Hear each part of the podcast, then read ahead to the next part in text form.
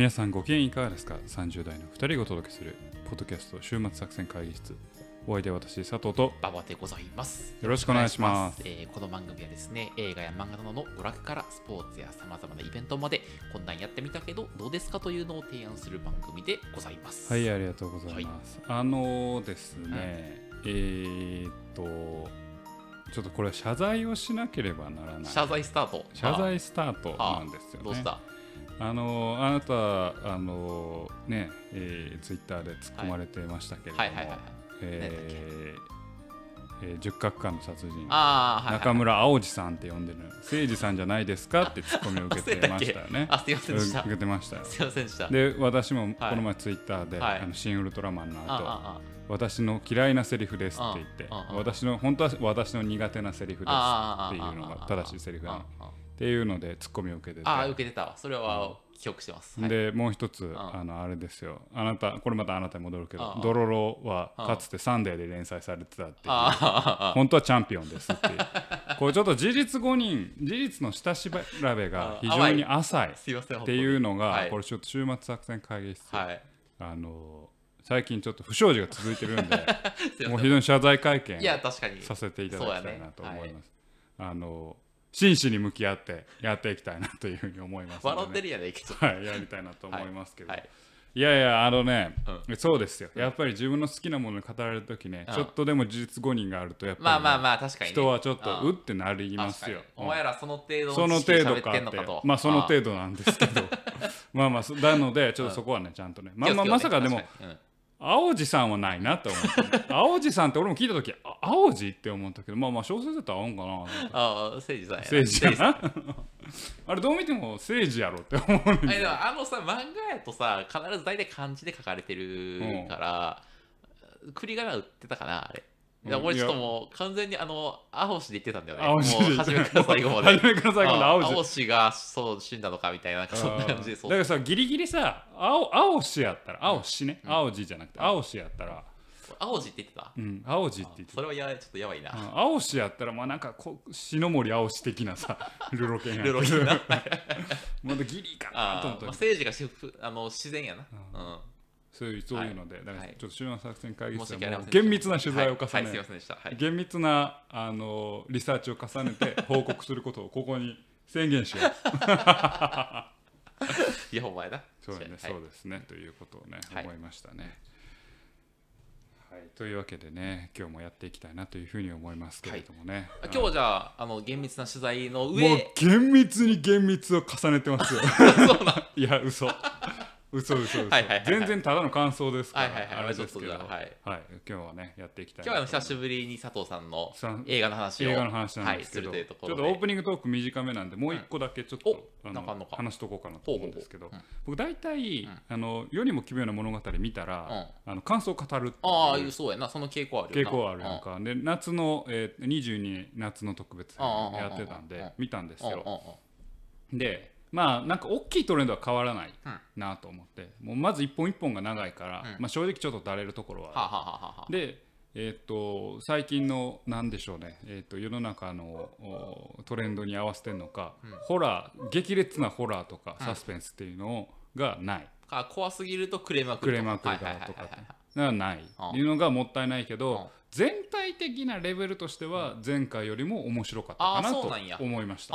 今回は。うん。なんかうん。長いがゆえにうん。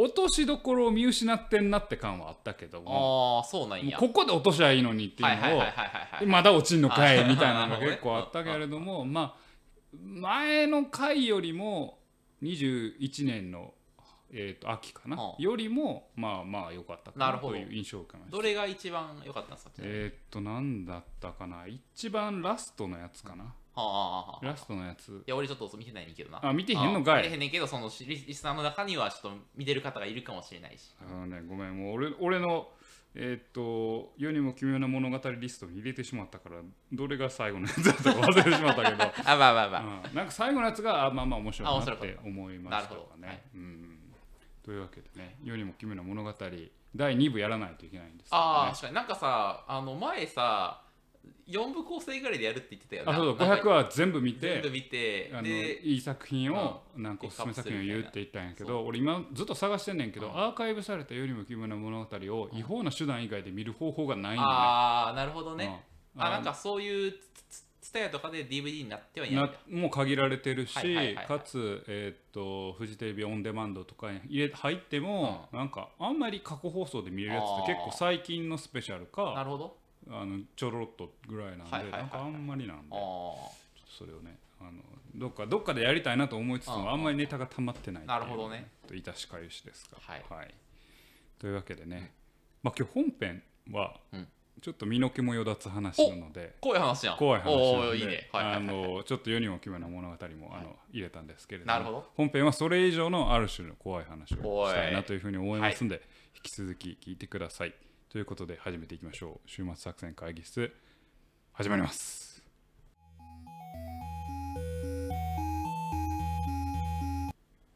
さあ今日も会議を始めていきましょう。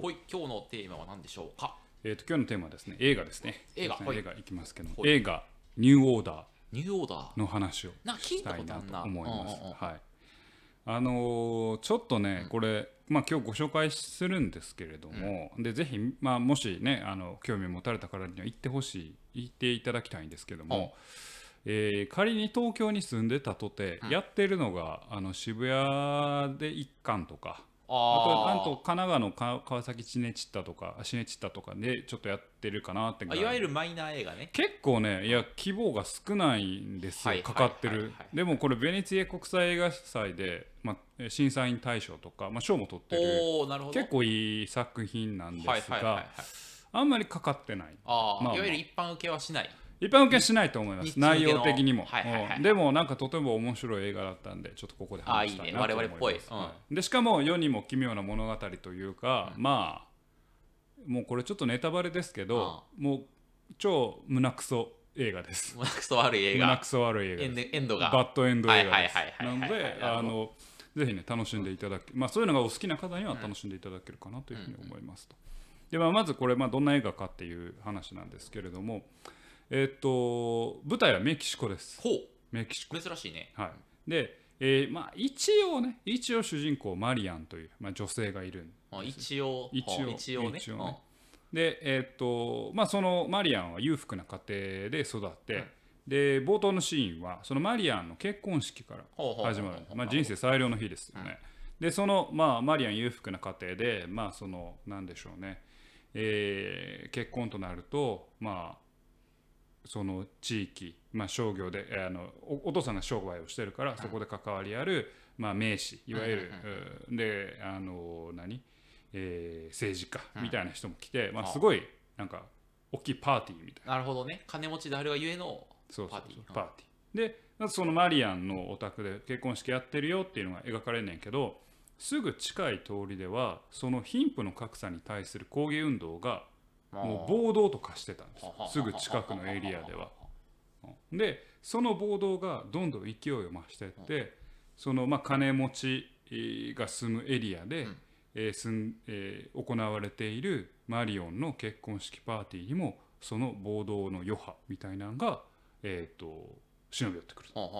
でハッピーな宴は一変、うん。殺戮と略奪の、えー地獄絵図が繰り広げられる。うっていうのがめちゃくちゃまだ冒頭なんですよ。冒頭で。うん冒頭いきなりでクライマックスみたいなとこ来たな。そう。で運よくうんマリアンは、えーっとその難を逃れるんやけれどもその後、えー世の中がその暴動を鎮圧するための軍隊が出てきてうんその軍隊が武力鎮圧をするのにかこつけてうんその地域、まあ、そのまあメキシコのまあメキシコシティだと思われるけどメキシコシティを、えー統治しようとする。んです軍部が。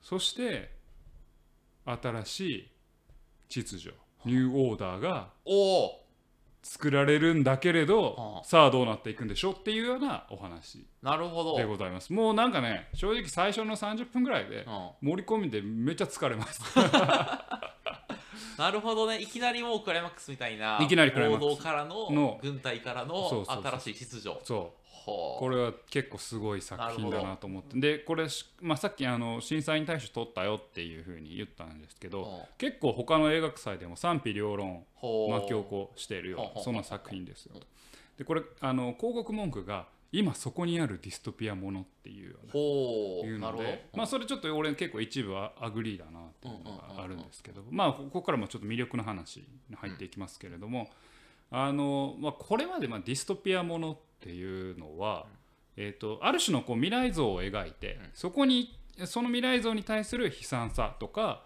翻弄されるその人間いの生き様みたいのを描いてきたのが多いと思うんですよね。でそこでそのある種の未来像っていうのが、まあ、何かの形によって管理される社会。っていうあのまあ、古くはジョジョあの OL の小説で映画もされ過去もされましたけど1984とかだと、まあ、全体主義的な世界を描かれるし。そのビッグブラザービッグブラザー、うん。あなたは多分知らないと思いますしここれも結構マイナーな映画なんですけど「アイランド」っていうあのユアン・マクレガー主演の,、あのあんま評価高くないんですけど僕もあんま好きなんですけどの映画では例えばもうあのテクノロジーが発展したすごいユートピアはいはいはいはいはいはいでここれも知らないかもしれないけど小説の、まあ、つい最近つい2年前かな？3年前かな？なんかまあユートロニカのこちら側っていう、うん。まあ、小説があるんだけど、そういうの社会ではまああるテクノロジーによって非常に幸せな、えー、とハッピーな、えー、と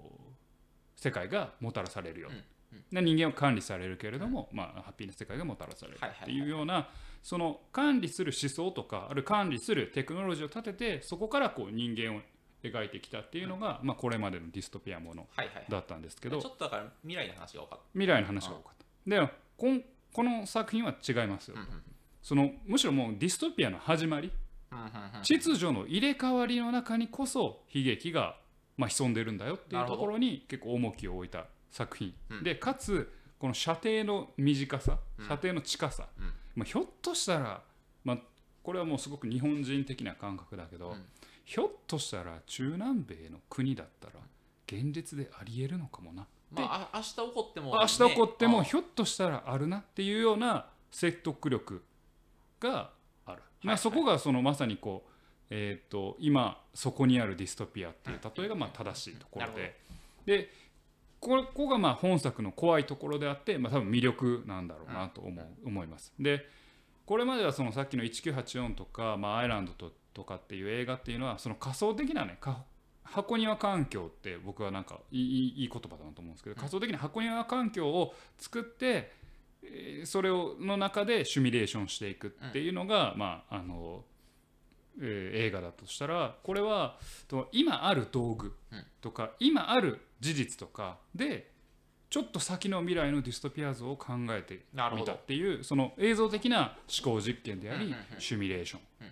でであるなと思う思うんですよ。でこれ結構すごいいい作品で面白いなと、まあ、そこが面白くて。うん。でこれななんかちょっと新しいなって思うのはこれディストピアものと見ずにえーっとまあこれまでその世界大戦とかなんかあるある種の革命を描いた過去にあった事実過去に起った大きな悲劇に巻き込まれる小市民はいみたいなものは結構描かれてはきたんですよ。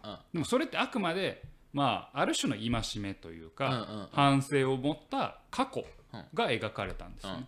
でもこれ未来の話なんですよ。確かに。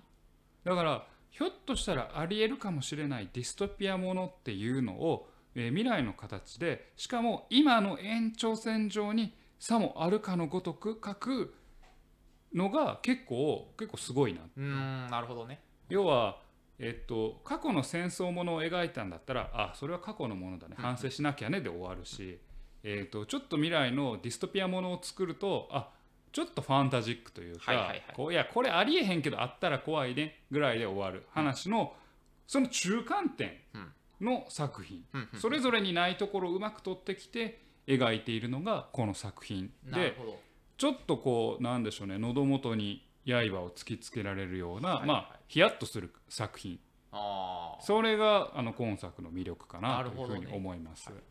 あとなんかあれだよね、その主人公がさ、まあまあ金持ちっていうのがさ、なんか今までのやつじゃないよね。なんか今までのやつって割となんかその、それこそ小市民的なさ、人が主人公のことまあが多いじゃない。うんだからまあまあの、なんか既得の今の秩序の中で恵まれている人が、なんかこう秩序が変わっていくときに、虐どうなってげられていくというかどうなるのかみたいな。そうそう。そこは本当におっしゃる通りで、はいはい。あの、えー、と仕組みとしてうまいなと思うのはあのねこれほんまに怖いなと思うんだけど、うんパーティーのシーンでえー、とお金持ちやから、えー、と時給給仕さんとか、まあ、えーなんでしょうメイドさんみたいな人がいるわけですよ。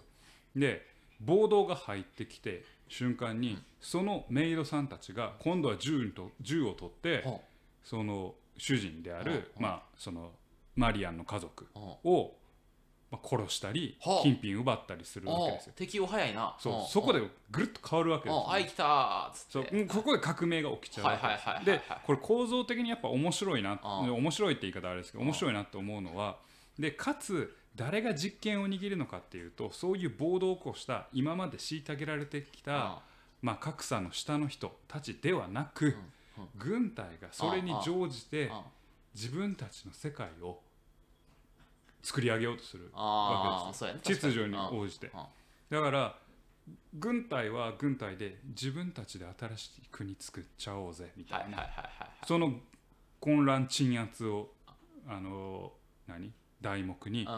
今までの富裕層、うんまあ、貧民層もうこんなんも関係なく両方ともうまく利用してやるみたいな。でそこでまあニューオーダーが生まれてくるんだけれどもそれがまた面白いでまあかつまあ細かいネタバレはしないですけどそこでできたニューオーダーもすぐにまたニューオーダーにっっていうようなお話構造になってるわけですよね。あそういう秩序の変質の過程が描かれるんだ。で変質の過程の狭間で人間はは今までまあいわゆる富裕層にいようが貧民層にいようがどっちにいたとてあその変遷の中であくしゃっとされてしまうというようなのが描かれる。時代の渦に渦に飲み込まれていくわけ。飲み込まれてはあだからもうほんまに救いがない。あまあそれはバッドエンドにしないとダメだねその映画だったらね確かに。うん。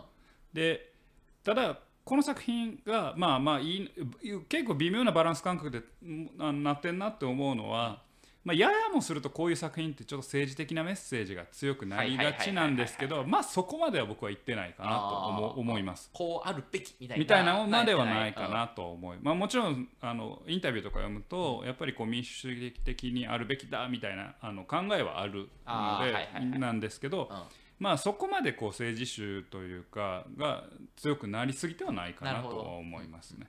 でなのでまあある種さ1984でも、まあ、他の映画でもいいですけど、まあ、例えるならば、まあ、終末作戦会議室的に例えるならばね、うん。サイコパスの出た。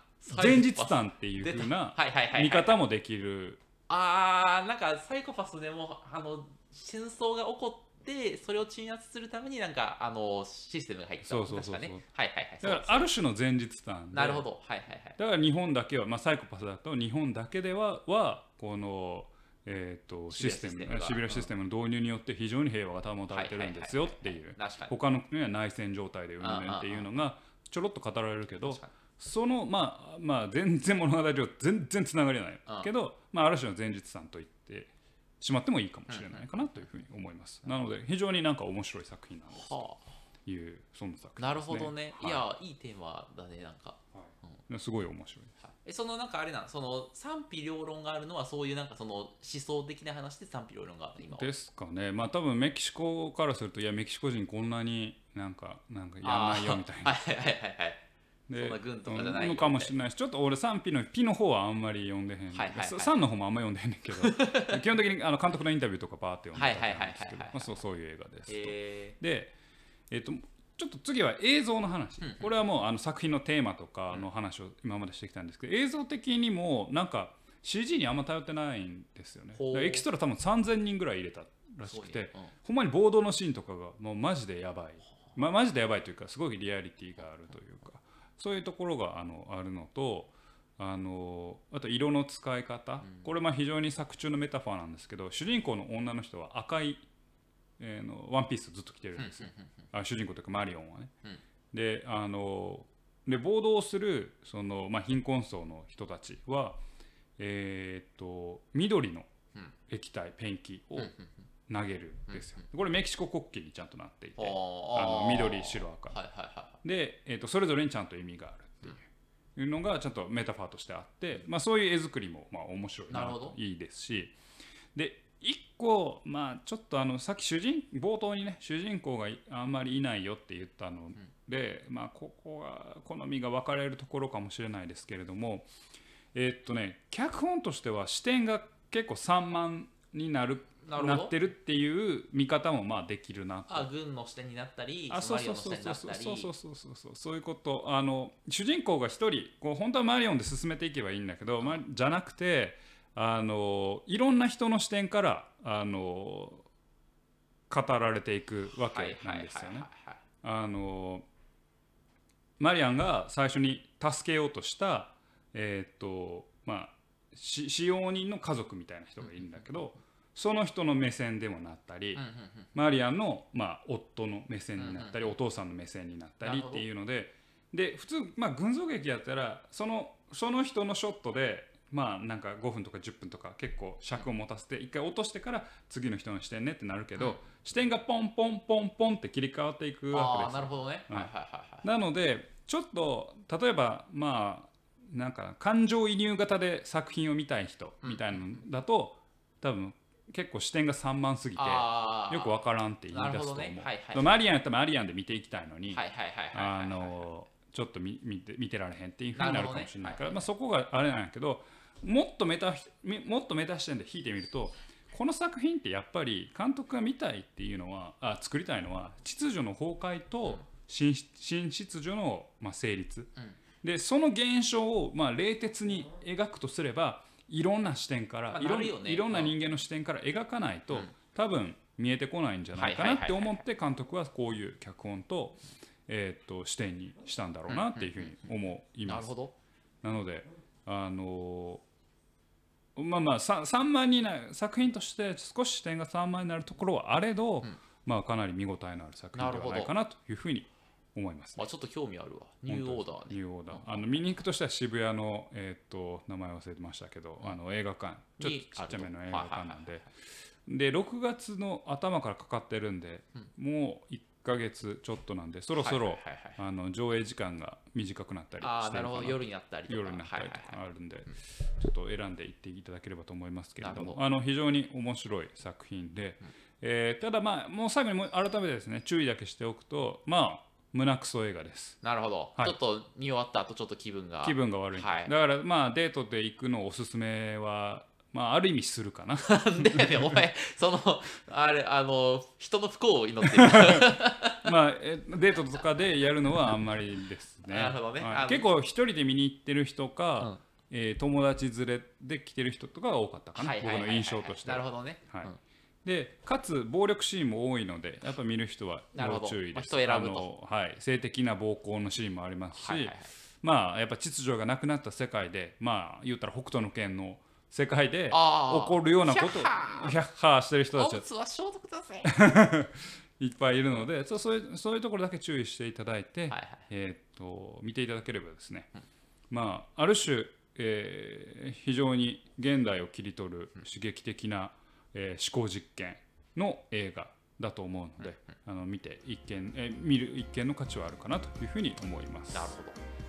はい、というわけで今回ですねお送りしてまいりましたのは映画「ニューオーダー」でございました、えーぜひ皆さん見てください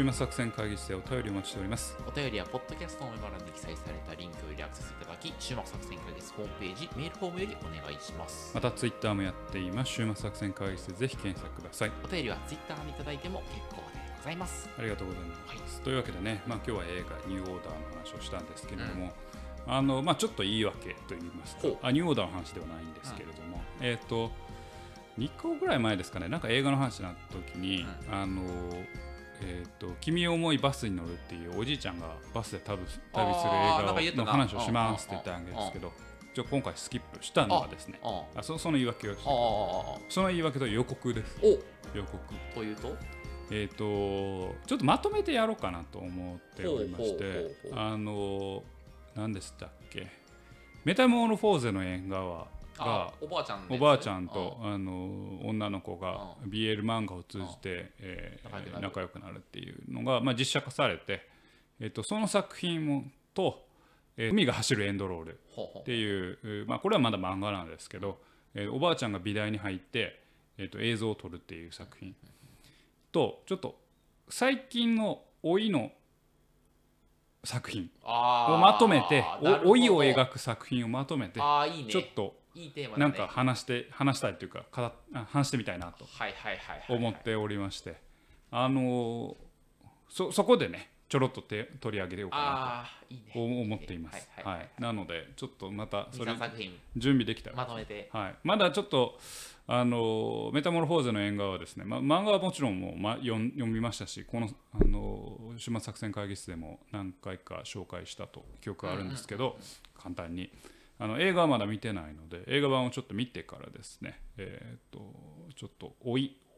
最近ちょっとねあの個人的に感感じるのは、老いを描く作品結構多くなってきたなと。まあその視聴者の層がね割と上になってきたからかなっていうのとまあこの何生き方に対していや別に老いって別に悪いことじゃねなくないみたいな。老いで止まるわけじゃないんじゃないみたいなまあポジティブな見方があるからかなというのがあるんですけどまあそういう作品がちょっと増えてきた中でえーっとまあどうあのこのね今あの挙げたような作品がどういうふうに老いと切り取っているのかそれをちょっと、えー見ながらですねあのぜひ、まあ、見るべき見てほしいなっていうところを、まあ、お話したいと思っておりますという、まあ、予告でしたね。はいなのでまああの3回に1回暗い話、暗い作品にしようかなと思ってる。俺のペース的には。ああなるほど。お俺のね俺が紹介すると佐藤さんだけ3回に1回暗いやつが。暗いやつをする。はいはいはい。えその老いのやつは暗いやつに入る？ああいやいやまあまあまあまあまあ、まあ、冷冷静にそれは普通のやつ。あけど「君を思いバスに乗るは」まああんまり明るい作品ではない。あーはいはいはいうんあんまり明るい作品。なるほど。うん。暗暗くはない。ハッピーっちゃハッピーやけど、はいはいはいはい。っていう話ですね。はいというわけでね、はいまあ老いはこ怖いものですからね怖いね我々今,、はい今ちょうど老いを迎えてる私 私たちがね、いや、ほんとね、ちょっとうんポポジティブに捉えたいね。そうそうそうそう、はい、そういう感じでね。だからね負けないように、はい、頑張っていきたいなというふうに思います。というわけでお送りしてまいりました、ポッドキャスト終末作戦会議室、本日はこれにてくらい。いや、お相手は私、佐藤と、バーバーでございました。また聞いてください。さようなら。